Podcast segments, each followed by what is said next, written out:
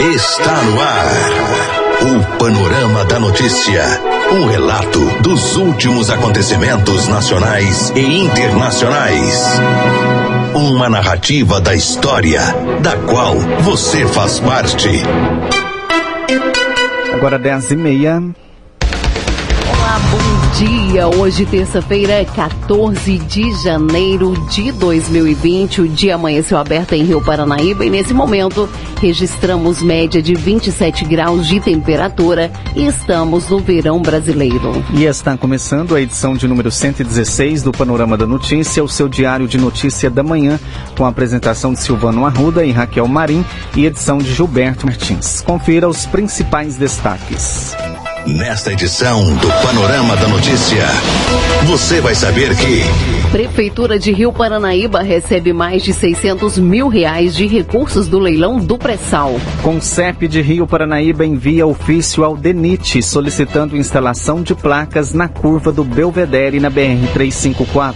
Mulher entrega carro para pessoas sem CNH e acaba conduzida na AMG 230 em Rio Paranaíba. População de Rio Paranaíba volta a sofrer com a falta de coleta de lixo. Empresa poderá perderá contrato, poderá ter contrato encerrado.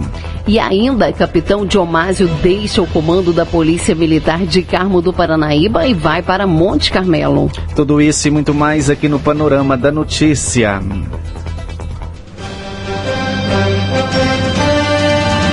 Para 10h32 e Rio Paranaíba também recebeu, ou melhor, confira no Panorama da Notícia a principal informação desta manhã. No Panorama da Notícia, os números da economia.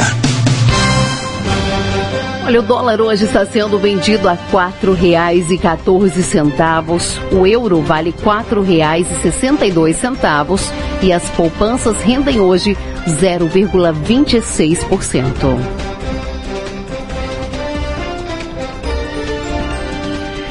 E Rio Paranaíba também recebeu no último dia 31 de dezembro mais de 600 mil reais vindos do mega leilão do pré-sal realizado no último dia 6 de novembro.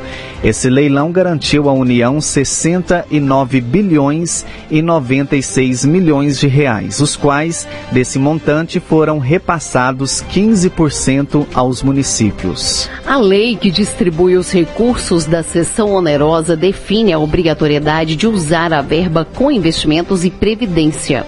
Poderão ser pagas aquelas despesas com dívidas previdenciárias, tanto do regime próprio de previdência social, o RPPS, quanto do regime geral de previdência, a RGP, corrente ou decorrente de parcelamentos. A outra forma de uso da sessão onerosa é com despesas de investimento, entendidas como aqueles gastos com despesa de capital, como as que se relacionam com a aquisição de máquinas ou equipamentos, a realização de obras, a aquisição de participações acionárias de empresas, a aquisição de imóveis ou veículos, ou seja, as que geram um bem de capital que possa ser incorporado pelo município. Outras informações sobre o recurso você pode conferir no site cnm.org.br.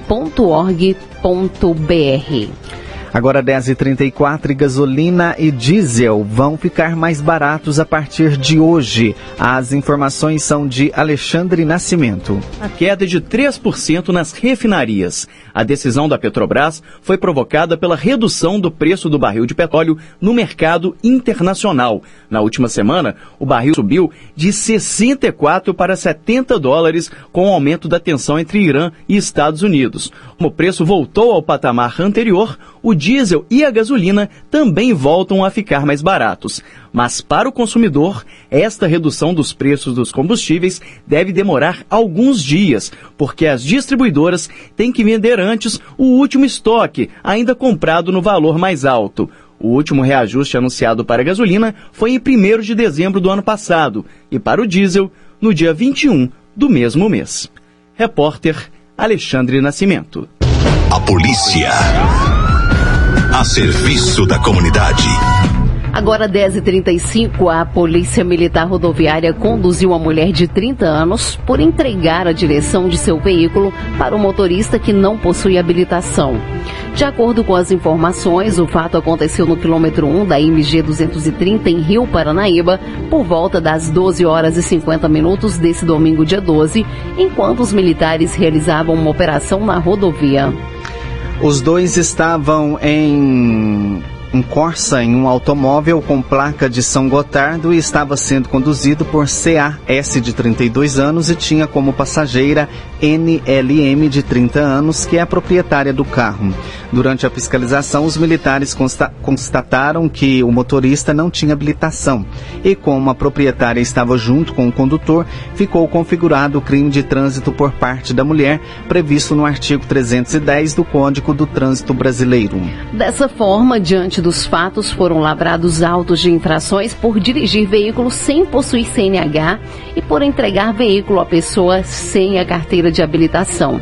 Como o carro estava regular, foi liberado no local para uma pessoa devidamente habilitada e a proprietária foi conduzida, sendo liberada após a assinatura do termo de compromisso de comparecimento. Agora 10h36 e número de grávidas com HIV dispara no Brasil. As informações são de Matheus Malaquias. Segundo dados mais recentes do Ministério da Saúde, em 2008, 6.700 grávidas eram portadoras de HIV. Em 2018, 8.600 gestantes eram portadoras do vírus crescimento de quase 40%. O ginecologista Clóvis Antônio Baixa, diretor da Associação Mineira de Ginecologia e Obstetrícia de Minas, aponta que esse aumento está associado a vários fatores. Entre eles, a gestante ela saber que ela vai poder se relacionar de forma segura sem aumentar o risco de forma significativa para o seu parceiro de ele se infectar. Ela saber que utilizando o tratamento de forma adequada durante a gestação, ela vai conseguir evitar que ocorra uma contaminação, uma infecção do bebê através da transmissão placentária e no parto. E ela no pós-parto, ela vai ter tratando de forma adequada também, continuando o tratamento ao longo da sua vida, ela vai poder criar essa criança e permanecer com sua vida a longo prazo, né? Então é toda essa visualização não só dela, mas também do parceiro de vida dela, quanto é um futuro possível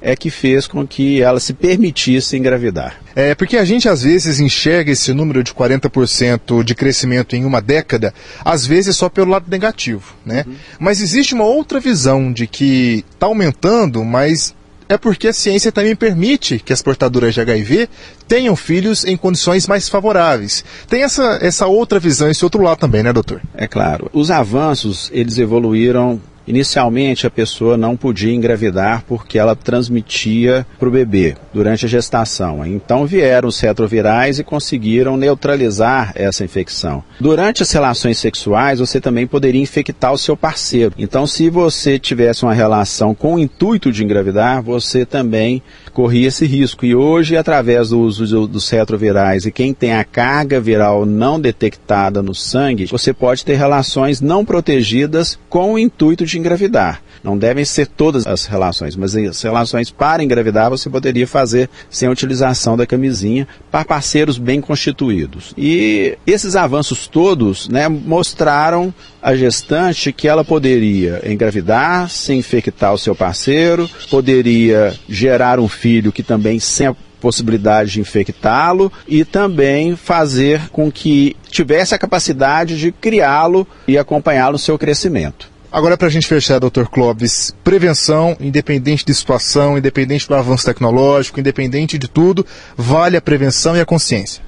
Vamos lembrar sempre do uso da camisinha. Né? Não existe aquele namoradinho que você está com um ano com ele que você vai tirar a camisinha. Ele, na primeira possibilidade, ele vai, se ele vê uma outra menininha atraente, ou você mesmo, né, uma moça, ver um outro rapaz atraente, vai se relacionar. Quando a gente não, quando a gente não tem amor profundo, de compromisso, de, de pensar no outro, e isso geralmente só acontece depois do casamento, a gente não deve abrir mão da camisinha, porque, porque os relacionamentos estão muito virados hoje para o prazer e não pelo amor ao próximo. Ouvimos Clóvis Antônio Baixa, diretor da Associação Mineira de Ginecologia e Obstetrícia de Minas Gerais. Repórter Matheus Malaquias.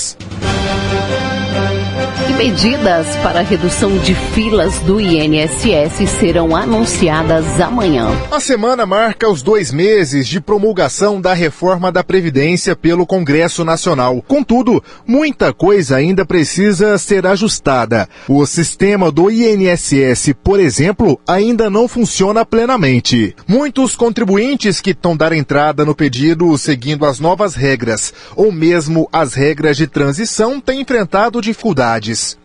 O advogado Marcelo Barroso, especialista em previdência e professor da FUMEC, faz uma avaliação da situação atual da previdência no Brasil.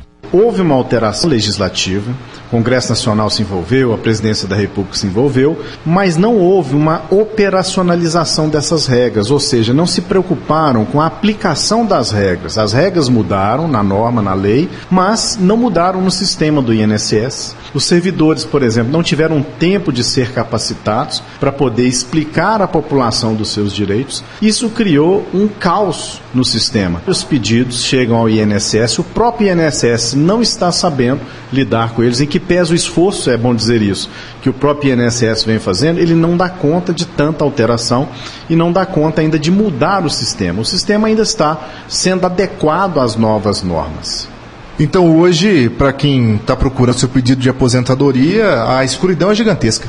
É gigantesca, mas a pessoa não precisa ficar parada, isso é importante. Ela tem que primeiro refletir, porque às vezes é muito tempo. Tem pessoas que têm 30, 35 anos e não tem todo aquele tempo documentado completo. O que, que ela deve fazer nesse momento caótico? Primeiro, reunir toda a sua documentação. Procurar refletir, pensar onde ela consegue a documentação. Às vezes precisa buscar um documento em algum sindicato, por exemplo, do trabalhador rural, em alguma empresa que ela deixou lá algum tempo de contribuição, algum lugar que ela possa, pela sua memória, pelo seu raciocínio, buscar. E claro, havendo dúvidas, ah, procurar um advogado de confiança. Eu falo sempre, não ser procurado por advogados, mas procurar advogados de confiança para se instruir o que pode ser feito nesse momento. Reunir a documentação talvez seja um passo importante e planejar se vai se aposentar ou se deve ainda aguardar uh, desembolar um pouco, vamos dizer assim, esse tumulto perante o INSS.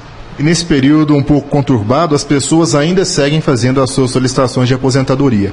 Essas pessoas hoje, então, não têm nenhuma ideia de quando o seu pedido será avaliado. O sistema do INSS ainda não está preparado para poder analisar e deferir ou indeferir. Eles estão fazendo isso, mas muita conta gotas, não faziam na mesma velocidade. Primeiro, vários fatores: alteração das regras, falta de capacitação de servidores, aumento dos pedidos, porque a população acaba se, se atentando para essa situação e, e aumentando os requerimentos. Então é bom que a pessoa prepare a sua situação se documente, procure se documentar, procure se informar com advogados especialistas desse seu direito e aí sim, havendo a possibilidade, faz o requerimento. Porque uma parte do sistema ainda continua, por exemplo, o acesso do meu INSS, você faz uma senha de acesso, você mesmo pode cadastrar, né? evite ao máximo atravessadores, pessoas que, que possam comprometer aquele direito. Né? Eu sempre falo, procure alguém de confiança, preferencialmente um advogado que seja especialista nessa área, para para fazer o requerimento com segurança né, e aguardar a, a, o INSS. Medidas judiciais podem ser tomadas também e devem ser tomadas. Se o atraso for superior, por exemplo, ao prazo que o próprio INSS estabelece, que é 45 dias, e buscando aí uma razoabilidade que eu considero 90 dias, né, um prazo do dobro, é, um prazo superior a esse já possibilita o acionamento da justiça, por exemplo, com um mandado de segurança, para obter uma liminar para que seja deferido, analisado o seu pedido. Ouvimos Marcelo Barroso, advogado especialista em previdência e professor da FUMEC. Repórter Matheus Malaquias.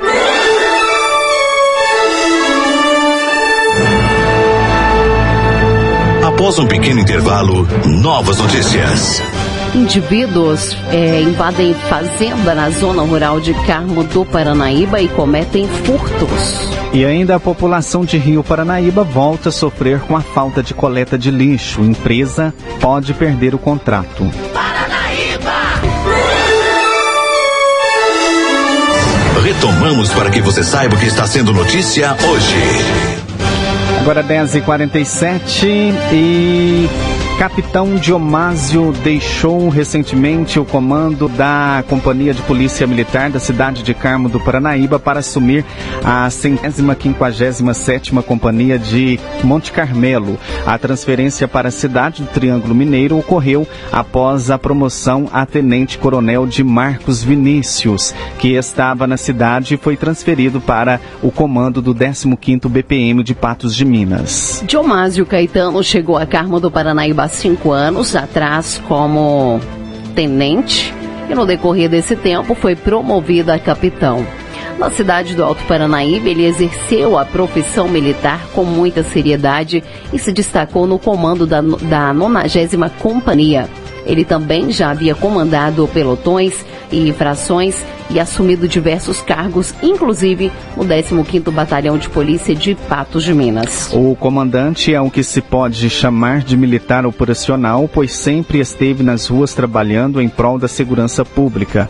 O militar de 39 anos, ele é natural de Patos de Minas e é casado, pai de uma filha de 11 anos. Ele ingressou na Polícia Militar de Minas Gerais em 2002, no 15º BPM, onde concluiu o curso de formação de soldados em 2003. Ele trabalhou em Carmo do Paranaíba até janeiro de 2006. Em fevereiro do mesmo ano, ele ingressou no curso de formação de oficiais na Academia da Polícia Militar, onde se tornou aspirante oficial em novembro de 2008. Foi comandante do pelotão da Polícia Militar em Presidente Olegário por dois anos e meio, chefe da seção de comunicação orga organizacional do 15º BPM, comandante aí da Companhia Tátil Móvel do 15º BPM, comandante da Companhia aí de Ensino e Treinamento. Já desde janeiro de 2015, estava lotado na 90 Companhia em Carmo do Paranaíba, na função de comandante. Em sua despedida da cidade, ele foi homenageado pelo prefeito Dr. César e várias outras autoridades. A polícia. A serviço da comunidade.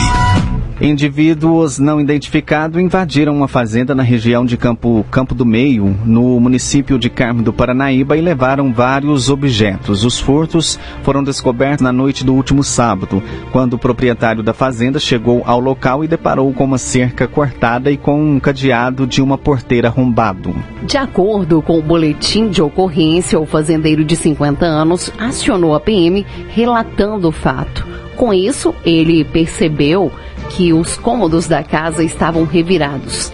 Dentro da residência, ele notou que haviam sido levados vários pertences, entre eles rádios, cela, colchas, pistola de vacinar bovinos, carnes que estavam em freezers, entre outros. Diante dos fatos, a Polícia Militar registrou a ocorrência e realizou rastreamentos na tentativa de localizar os suspeitos, mas nenhum autor foi encontrado.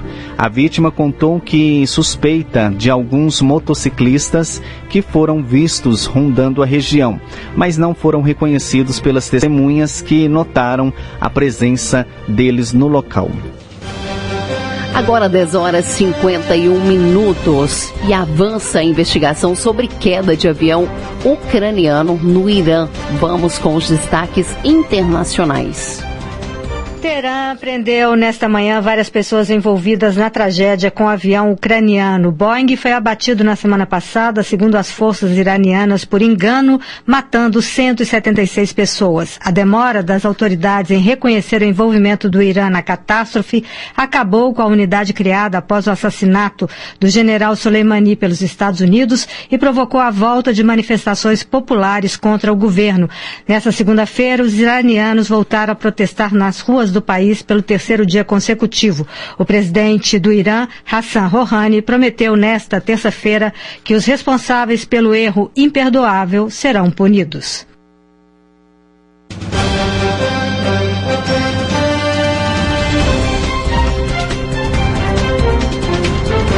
Agora 10h52 e o Conselho de Segurança Pública de Rio Paranaíba, o CONCEP Rio, voltou a enviar ofício ao Departamento Nacional de Infraestrutura e de Transportes, do DENIT, solicitando uma solução para a diminuição dos números de acidentes na curva do Belvedere, no quilômetro 301 da BR-354. O documento solicita a instalação de placas sinalizadoras no local, após a retirada dos radares fix, fixados. A imprensa regional já notificou dois graves acidentes na curva após a retirada dos radares, onde quatro pessoas ficaram feridas e o motorista de um caminhão veio a óbito após perder o controle direcional.